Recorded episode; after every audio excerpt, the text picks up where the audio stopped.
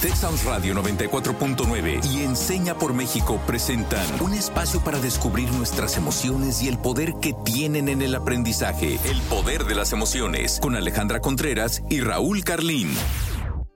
Hola, soy Alejandra Contreras, profesional de Enseña por México en primera infancia. El día de hoy vamos a regresar a un tema que fue fundamental para el inicio de este podcast, la COVID-19. Si hacemos un poco de memoria, este proyecto nació para seguir en contacto con nuestra comunidad a pesar de la pandemia. Y aquí estamos 60 episodios después con un panorama que vale la pena platicar. Así es, Ale, yo también les quiero saludar, les saludo, yo soy Raúl Carlín, alumni de Enseña por México y les doy precisamente la bienvenida a El Poder de las Emociones, a este nuestro espacio, nuestro querido programa. Espero que todos y todas en casa sigan conservando su salud, lo espero de corazón, ustedes y sus familias, que sigan conservando su salud. Y el día de hoy tenemos un episodio muy interesante y me parece que muy pertinente para los tiempos que ya estamos viviendo. Por eso hablaremos sobre la vacuna de la COVID-19 con nuestra querida Rita Sánchez, que es la invitada del día de hoy, la directora académica de Enseña por México. Hola querida Rita, ¿cómo estás? Hola Raúl, hola Ale, muchísimas gracias por la invitación y pues como comentaba ahorita Ale, o sea, hace 60 episodios comenzamos, ¿no? Ya estamos en el número 60 y justo ese primer episodio lo recuerdo que era sobre mitos y realidades de la COVID-19, ¿no? Y ahora ya estamos, casi un año después, hablando de la vacunación.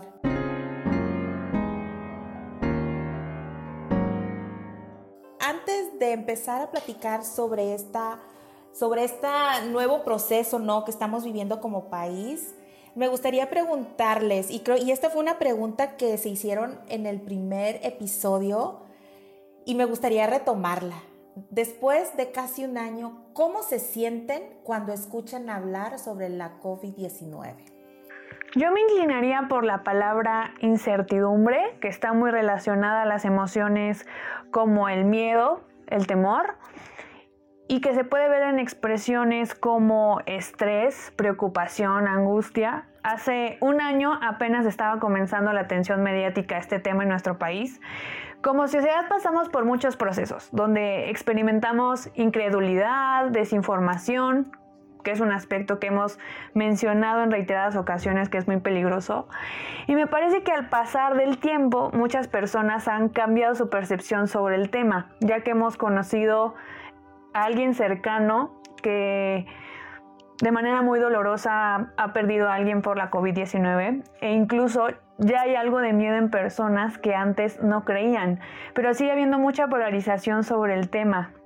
El pasado 13 de enero llegó el quinto cargamento de vacunas y aunque esto puede traer algo de esperanza, no debe de ser sinónimo de ya no me voy a cuidar.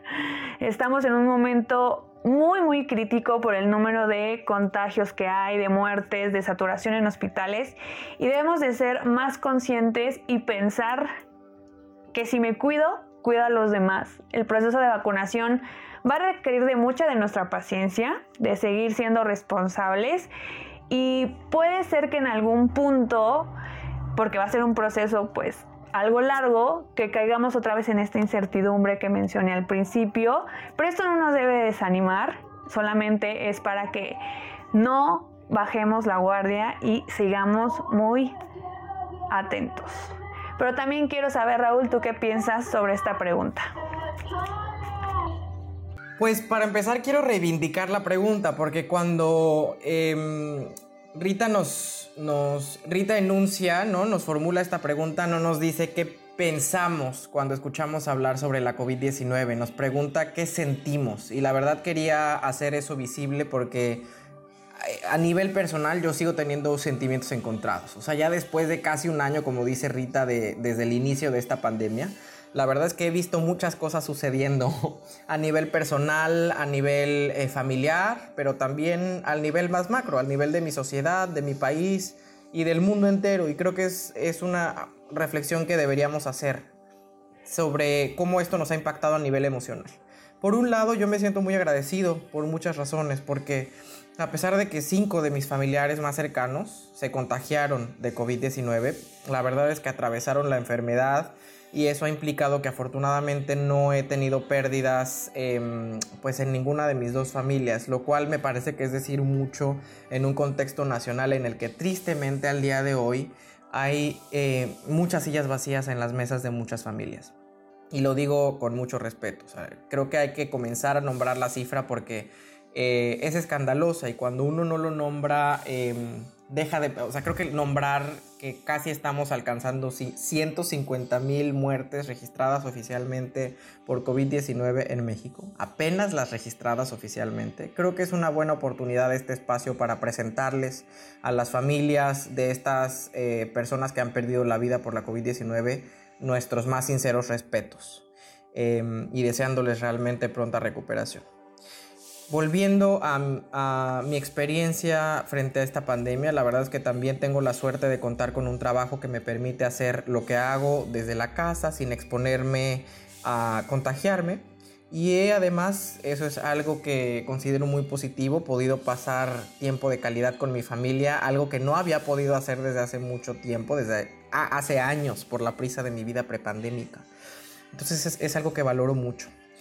Por otra parte, y habiendo dicho eso, sigo la verdad sintiendo mucho miedo. Y lo quiero decir así, abiertamente, con todas sus letras. Miedo tan solo de pensar en la posibilidad de que los miembros, los miembros más cercanos, pero más vulnerables de mis familias, pienso en mis abuelos, pienso en mi papá, que además de ser personas de la tercera edad, padecen como comorbilidades que los vuelven aún más vulnerables frente a esta enfermedad pues sí, tengo mucho miedo de que se contagien y que padezcan la enfermedad de manera grave.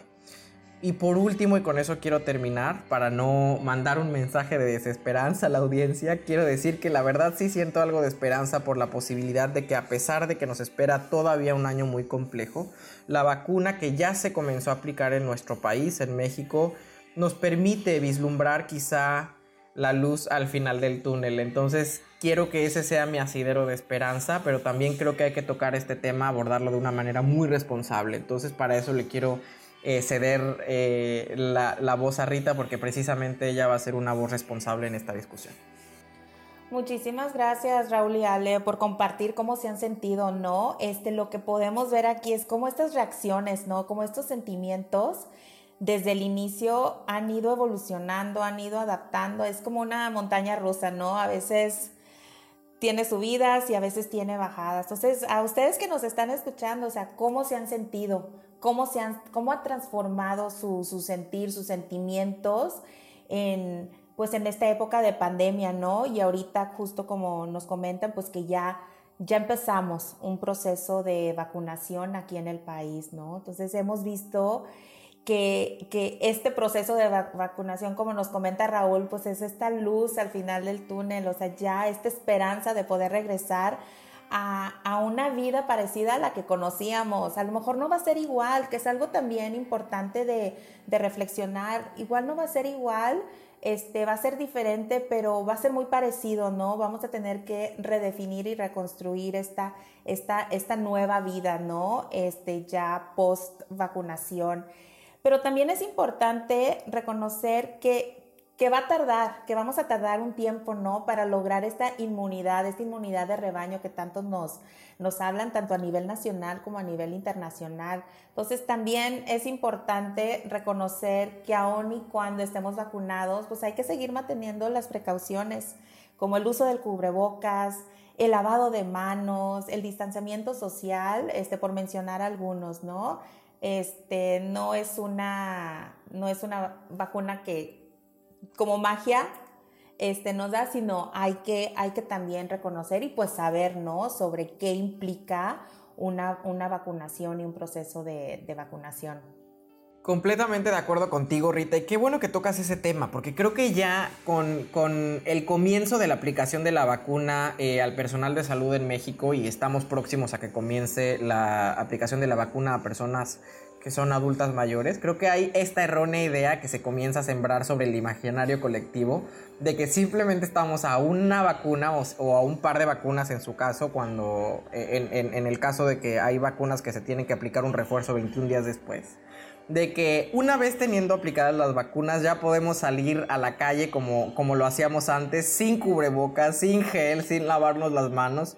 y a, em, a espacios en donde hay eh, mucha gente eh, eh, aglomerada. Y creo que ese es un primer mito que hay que tomar en cuenta em, y que hay que desmitificar el, ya. Porque lo que nos están diciendo desde ya los expertos es que a pesar de que tengamos la vacuna y que eso reduzca quizá la posibilidad de que enfrentemos gravemente a la enfermedad, em, también hay que reconocer que este es un virus muy desconocido. Hasta la fecha no sabemos cómo va a actuar, estamos seguros de que muy probablemente va a seguir mutando y no sabemos esas mutaciones, si esas cepas resultantes eh, van a ser aún más contagiosas como las que ya conocemos o se van a volver resistentes a las vacunas. Todavía no sabemos cada cuánto nos tenemos que vacunar o cuánto, cuánto tiempo vaya a durar nuestra inmunidad. Entonces creo que como bien mencionas, hay que estar felices porque vamos a tener acceso a una vacuna eventualmente en México, pero eso no debe significar que relajemos por completo nuestras medidas sanitarias. Y así como ese gran mito que Rita pone sobre la mesa y que qué bueno que ya hemos abordado, los quiero invitar a, a platicar un poco sobre los otros mitos que ya andan por ahí haciéndose presentes alrededor de la idea de la vacuna. Así que vamos, las invito Rita y Ale y a, toda la audiencia en casa a esta sección que nos gusta tanto, desbloqueando mitos.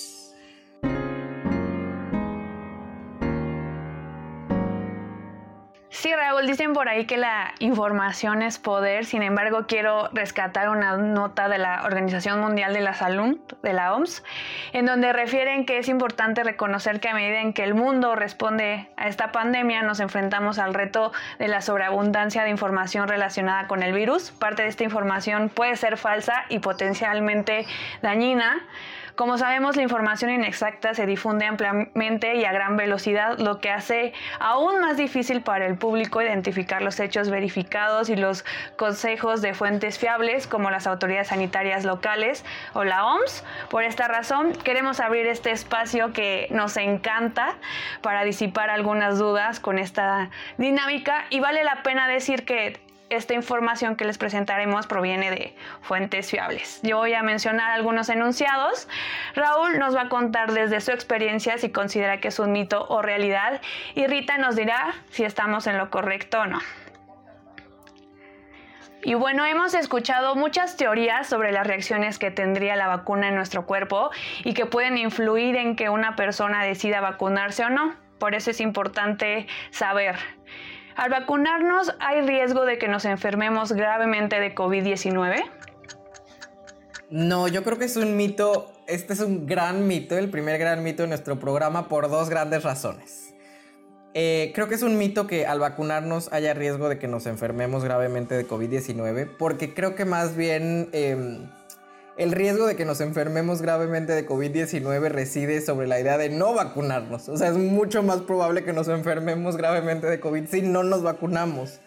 Eh, y otra cosa, o la otra razón por la cual creo que esto es un mito, es que precisamente vacunarnos tiene el objetivo de reducir las posibilidades de que si nos enfermamos de COVID, em, lo hagamos eh, con consecuencias graves o severas. Precisamente eso es lo que la vacuna busca hacer no necesariamente que no nos, enfermemos, sino que si llegamos a enfermarnos, eh, tengamos em, la posibilidad de, atravesar por la enfermedad con síntomas más leves. Así que creo que esto es un mito por eso, pero Rita, nos, Rita me va a decir si estoy equivocado o no.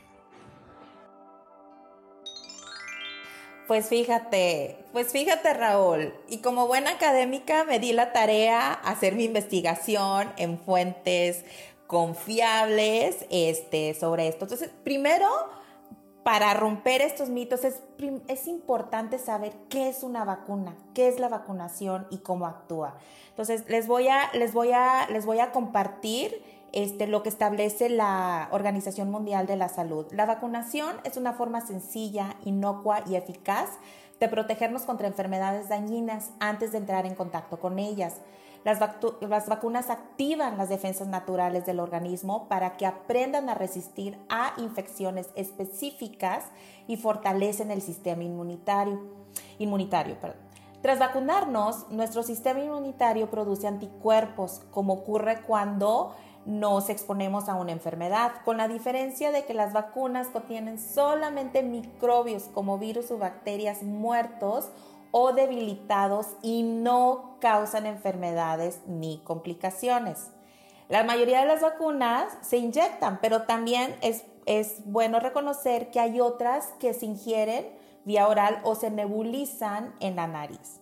Ahora, según la Mayo Clinic, que para los que no conozcan es líder mundial de atención médica, investigación y educación para todo tipo de personas sin fines de lucros, nos comenta que vacunarte contra la COVID-19 puede ayudar a protegerte al crear una respuesta de anticuerpos en tu cuerpo sin que tengas que enfermarte con la COVID-19. Una vacuna contra la COVID-19 quizás evite que contraigas la COVID-19 o si te contagias con la COVID-19, la vacuna quizás te proteja de enfermarte de gravedad o de presentar complicaciones serias. Vacunarnos también puede ayudar a proteger a las personas que están cerca de ti de la COVID-19, particularmente aquellas personas que están en mayor riesgo de una enfermedad grave por la COVID-19, como ahorita nos comentabas, Raúl, de tus, de tus familiares. Sin embargo, es importante tomar en cuenta lo que nos comenta la Organización Mundial de la Salud es importante tener en cuenta que tardaremos un que, tardará un par de semanas para poder lograr esa eh, un par de semanas para que nuestros cuerpos desarrollen inmunidad después de vacunarnos contra la COVID-19. Como resultado, es posible que puedas infectarte con el virus que causa la COVID justo antes o después de haberte vacunado. Entonces, eso también es muy importante reconocer. También la vacuna contra la COVID puede causar efectos secundarios leves, como lo hacen muchas vacunas, ¿no? Dependiendo, pues hay reacciones, cada cuerpo, cada organismo tiene reacciones diferentes, ¿no? Este puede ser dolor, enrojecimiento, hinchazón donde se te aplicó la vacuna, fiebre, fatiga, dolor de cabeza, dolores musculares, escalofríos, dolores en las articulaciones, ¿ok? Entonces, también es, es, muy importante este, reconocer estos efectos secundarios este, que puedan ocasionar o que pueden ocurrir después de vacunar. Entonces, creo que con esto rompimos este mito.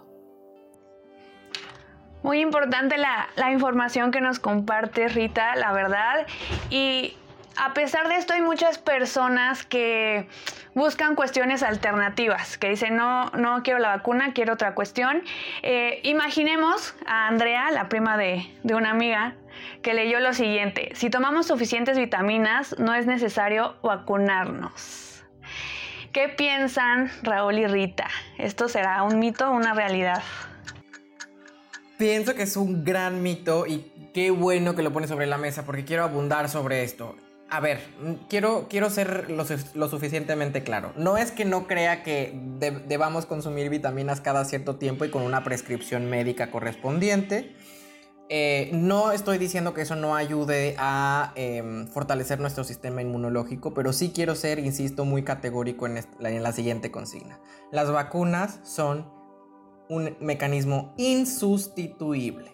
O sea, hay que vacunarnos porque tener el sistema inmunológico relativamente fuerte o tener buenas defensas, como le llamamos coloquialmente, y habernos, eh, haber tomado vitaminas al inicio del año o durante el año no garantiza que nuestro cuerpo, nuestro organismo este, em, vaya a ser lo suficientemente fuerte para no enfermar gravemente por COVID. Entonces, em, les decía al inicio de esta respuesta que quería abundar en esto porque no solo estamos hablando de vitaminas en este caso, creo que hay mucha, eh, como ustedes le, llamaban, infodemia, ¿no? Es decir, eh, hay mucha mm, dispersión, difusión de muchas noticias que son falsas y en muchos sentidos eh, vivimos un proceso al que le llamamos infoxicación, o sea, nos intoxicamos de información, pero no, o sea, cada vez nos volvemos, se, se, vuelve más complicado discernir cuál es la falsa de la verdadera. Por eso creo que, como dice Rita, ojalá todos asumamos el espíritu que, que asume Rita, ese espíritu de académico, ¿no? Ese espíritu de investigador, de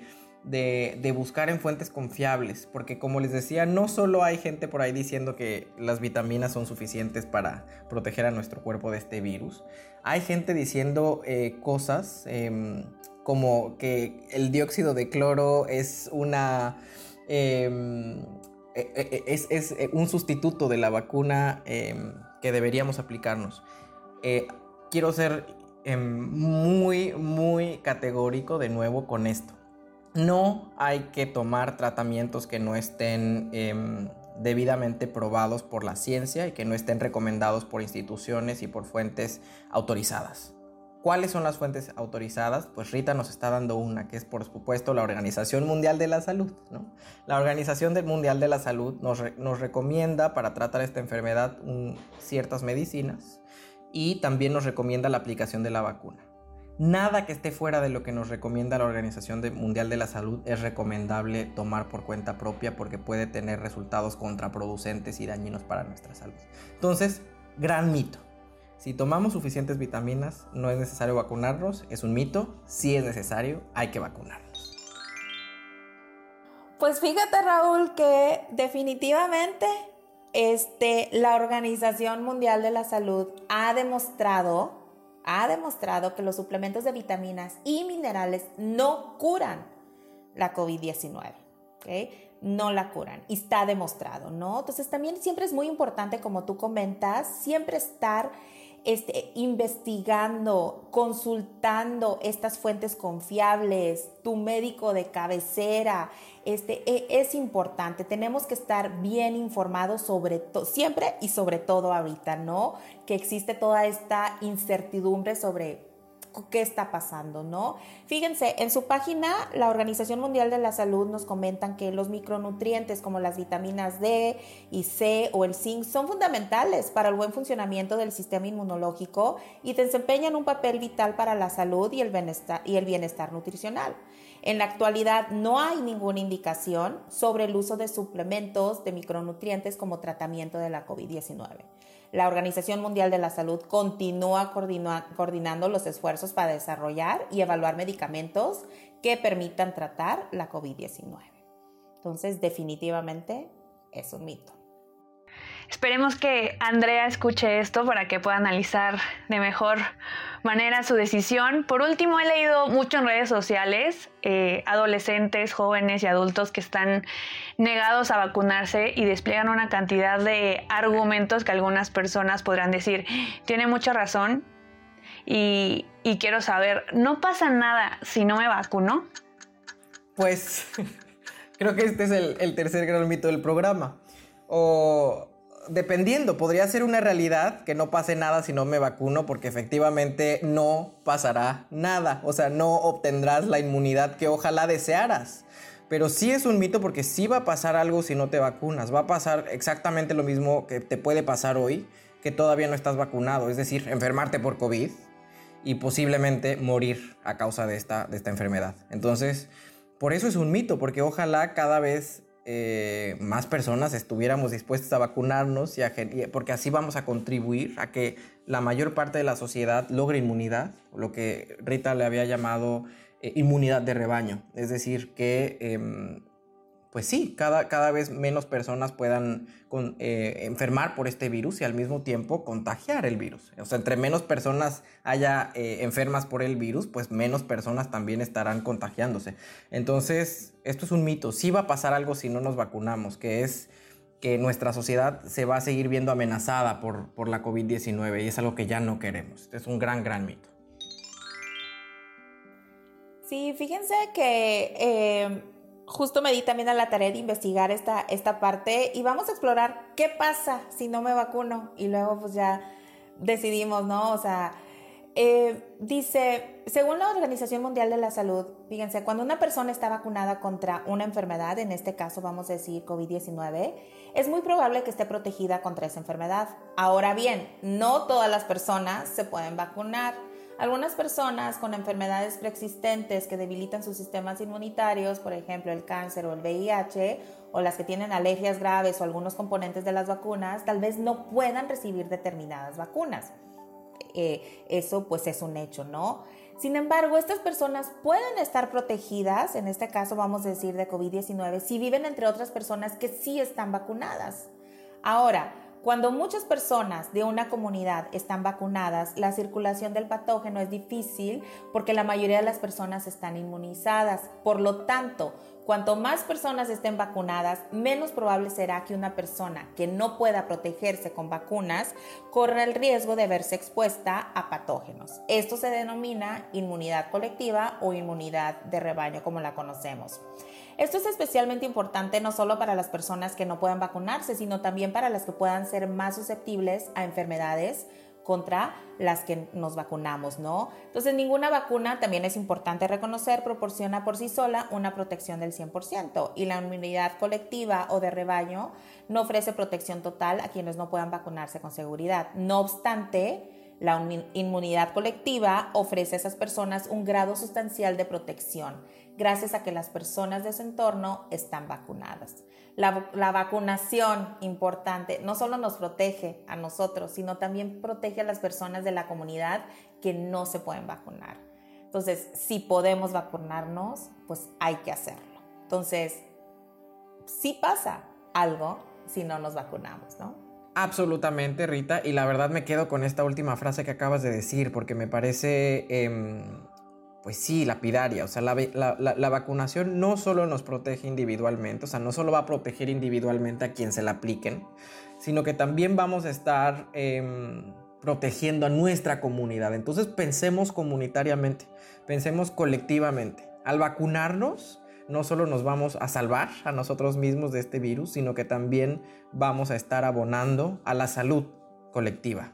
Y, eso, es, eso es algo que hay que decir. Vamos a qué desbloqueamos hoy. La verdad es que yo desbloqueo precisamente eso, el imperativo de vacunarnos. Vámonos de aquí eh, eh, convencidos de que cuando nos toque la fecha nos vacunemos.